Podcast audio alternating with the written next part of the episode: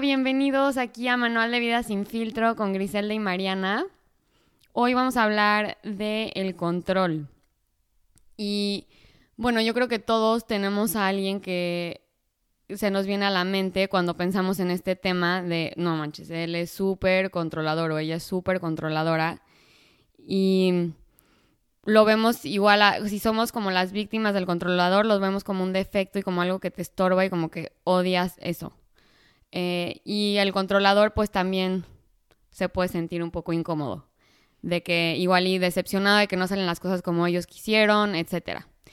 Pero pues le voy a pasar la palabra a mi mamá para que les define un poco qué es esto del control. Hola a todos. Contenta, bien y de buenas con, con un podcast más en un San Diego lluvioso. Y ya llevamos varios días sin sol, pero con mucha agua. Y entonces eso para nosotros es un súper regalo. Pero sí, hablando del control, como decíamos, Chinita, en los talleres normalmente la pregunta obligada es, ¿eres controlador? ¿Eres controladora? Y de ahí, el, digamos que la cuarta parte de las personas normalmente levantan la mano y dicen, ¿sabes que Yo, yo la verdad sí, yo sí soy controladora pero hay tres cuartas partes que dicen, no, pues yo no, y sí soy víctima de un controlador. O sea que normalmente escogemos una de las dos opciones. O sea, sí vivo cerca de un controlador y es horrible, o sí soy controlador. Y es horrible. Pues tú dirás, Chinita, ¿tú qué eres? Eh, yo sí soy controladora. ¿Ah, sí? Y es horrible. A ver. ¿Para quién? Eh, para mí. Ah, pensé que decías para la pobre madre. Ay, mamá. Tampoco. Sí, sí es controladora, un poquito controladora, pero ahorita va a caer en cuenta varias cosas. Algo importante que les decía es, bueno, la frase, la que sigue después de la frase obligada es saber que todos somos controladores. Todos somos controladores. Y mm, algo importante para completar la, la frase es decir que el control viene del miedo. Entonces, desde ese lugar de inseguridad, de incertidumbre, es que necesitamos mover los hilos de los demás o de nuestro entorno para, para, para dominar, para controlar exactamente, para no vaya a hacer qué, para que no le pase, para que no... Es generalmente es por su bien. El controlador, evidentemente, tenemos buena intención. Ahora, ¿Por qué digo que todos somos controladores? Todos somos controladores, hasta el que se está sintiendo, oye, no, yo soy prudente, oye, pero yo, mm, yo me callo, yo ni siquiera es que mi voz se escuche, ni siquiera es que soy, no impongo las cosas, ¿no? O respeto la decisión de mis hijos. Vamos a ver si en realidad la respetamos.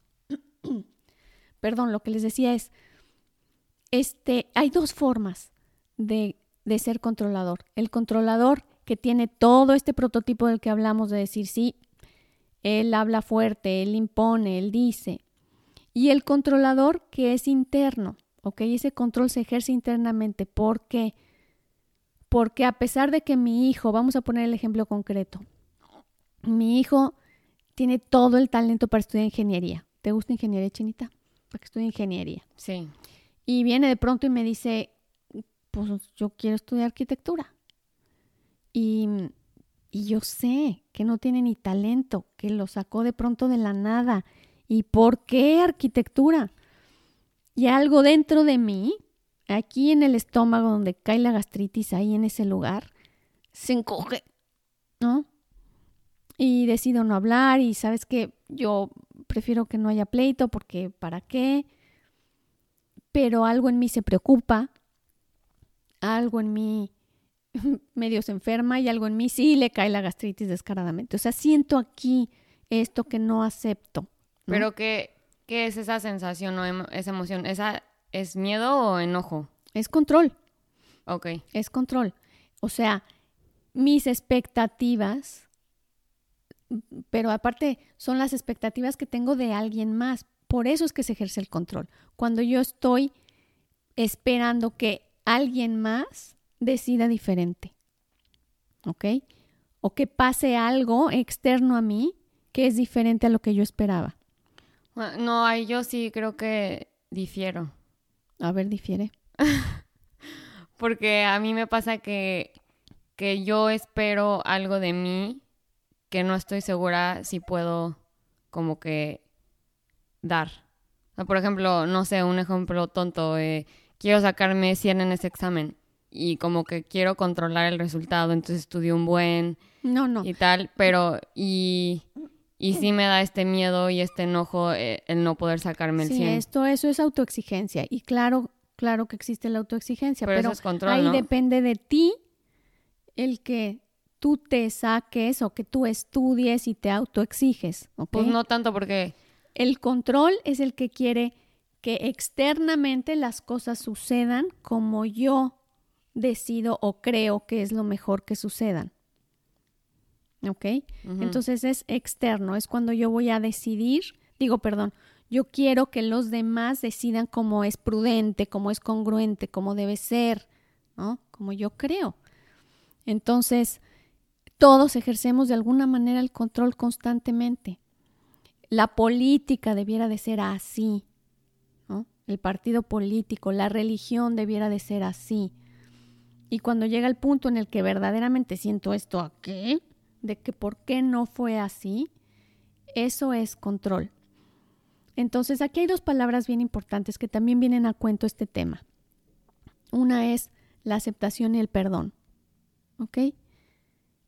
En opuesto está la resignación y el sacrificio.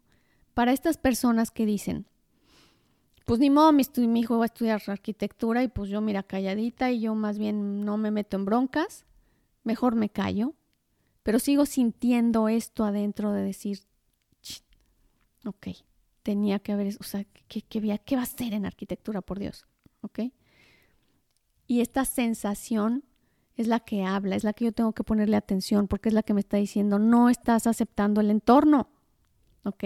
Estás o en sacrificio o en resignación.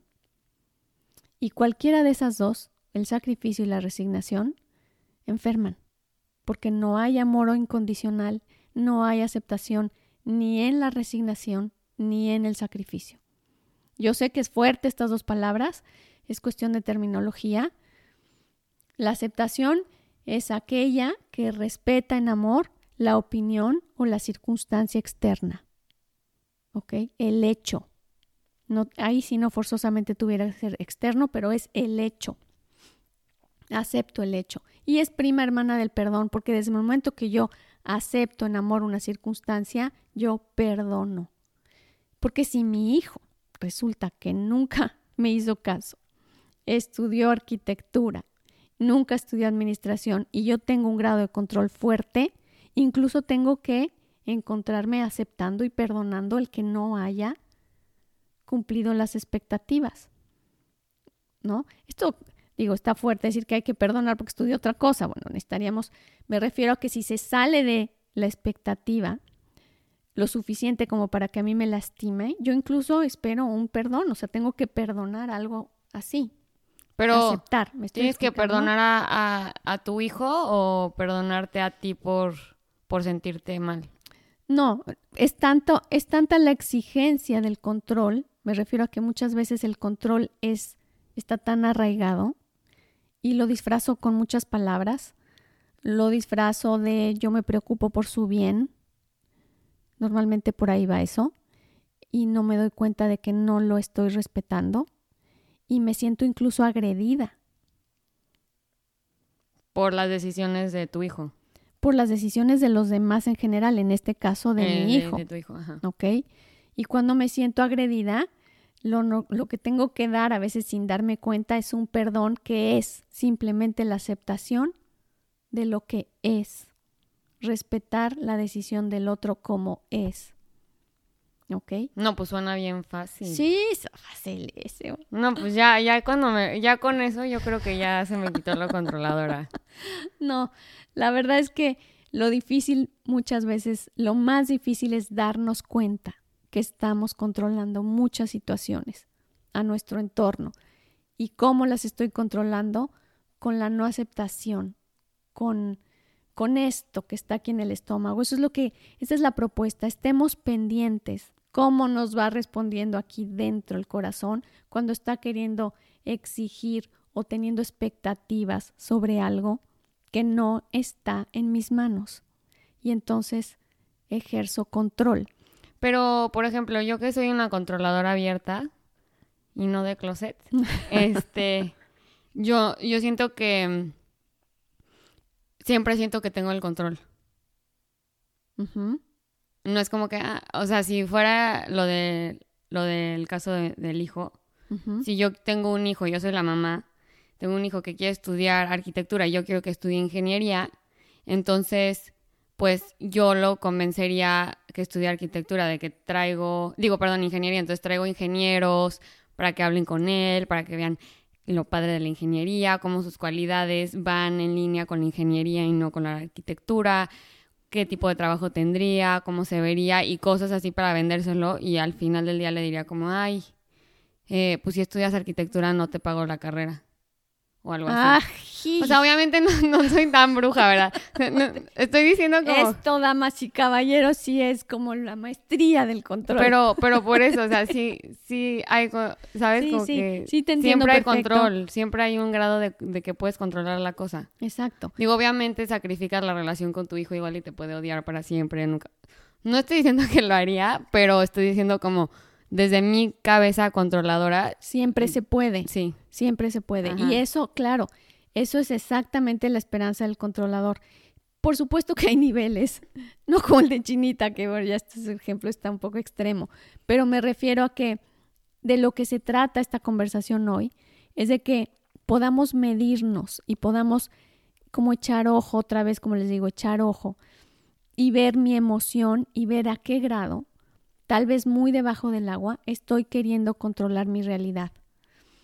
Y estoy ah, interviniendo y condicionando mi propia paz a que los demás o que las cosas estén como yo creo que deban de estar. Esto no se trata de resignación, de decir, uh, pues ya, si no quiso, pues que haga lo que quiera, pues ya, total. O sea, sí entiendo la preocupación de una madre cuando sabe genuinamente que algo está mal ¿no? Pero no estamos hablando, por ejemplo, del caso de que alguien, de que algún joven entre en drogas o que, o que corre peligro, ¿no? O que se trate de valores. No. Estamos hablando de las decisiones y de la libertad de los demás y del, y del que yo pueda adecuarme y aceptar y moldearme a las situaciones externas. ¿Ok? A lo que, a lo que queremos llevarlos es a medir este nivel de control que yo siento dentro, que incluso me enferma, y este miedo que siento de que no vaya a salir esto así, este, este miedo que siento de que mi esposo no haga tal cosa, no busque este trabajo, no vaya a cobrar como quiero que cobre, este, en fin, todas estas cosas que a veces metemos la nariz un poco de más y no respetamos el fluir y el decidir de los demás. Pero yo creo que está difícil porque, como tú dices, o sea, si te lo guardas, eres controlador. Y si no te lo guardas, no eres controlador. Entonces, o sea, no es una tarea fácil porque en realidad lo que tienes que hacer es este ejercer esto de la aceptación y el perdón, que fue lo que dijiste. Y eso es como un trabajo completamente interno. Claro, a lo que nos lleva a lo que nos lleva esto, mi chinita, es otra vez al justo medio en el que yo pueda así intervenir cuando verdaderamente es algo que puede hacerle daño a alguien, intervenir y claro, con prudencia, que este es pues este es un ingrediente más que nos viene bien a todos. Pero el control, si lo estoy ejerciendo, la invitación es la invitación de hoy es ver a qué grado y en qué medida ejerzo control aun si es externo o interno, poderme ver y poder y poder respetar la decisión y la situación de mi, de mi entorno, encontrar un equilibrio de acción. ¿Ok? Y la, la principal observación que quería hacerles es si ejerzo el control aunque crea que no. Porque muchas veces solo me victimizo de alguien controlador. Sí, puede ser controlador de closet y eso sigue siendo controlador. No se hagan, sigue, como no se hagan Chinita se sigue yendo al tema de hace, hace dos temas. Pero bueno, ese, ese, ese es el resumen de hoy. Es el controlador puede ser interno, puede ser externo, todos ejercemos algún, en algún nivel el control. El control viene del miedo. Cuando estamos controlando mucho, busquemos qué es lo que me da miedo de que esto no suceda así. Si esto no sucede así, si estoy tan, tan necia con este tema, ¿qué es lo que me da miedo? ¿Por qué necesito controlar? Entonces, si vamos a ese lugar, va a ser más fácil encontrar la raíz. O sea, siempre que te sientas controladora, tienes que encontrar el miedo detrás. Busca el miedo, ah. busca el miedo, pregúntate, date ese espacio, ese tiempo. ¿Qué es lo que me está dando miedo? Y bueno, para este tema eh, vamos a empezar a, de pronto a recomendarles algunos libros. Y hay un libro que a mí me gusta mucho que se llama Las cinco cosas que no puedes cambiar de David Rico. Sí, si lo tienen a la mano se lo recomendamos porque vamos a hacer referencia a él en algunos temas próximos. Así que si lo tienen, cómprenlo por ahí, si lo, si lo encuentran. También este, todos los libros que vamos a estar recomendando, los que nos gusten, eh, nos van a encontrar en nuestra página de internet, manualdevidasinfiltro.com, que también el link está en nuestro Instagram y está en el en el link de shop. Entonces ahí lo redirige como a Amazon para que lo compren. Y esto es lo de hoy, Chinita. Ojo al control, ojo al miedo, ojo a mis relaciones. Todos son controladores, no nada más yo, ¿eh? Sí. Bueno, fue un placer, fue un gusto y nos vemos bien prontito el próximo martes. ¿Verdad, Chinita mía? Nos despedimos. Hasta el próximo martes. Abrazos.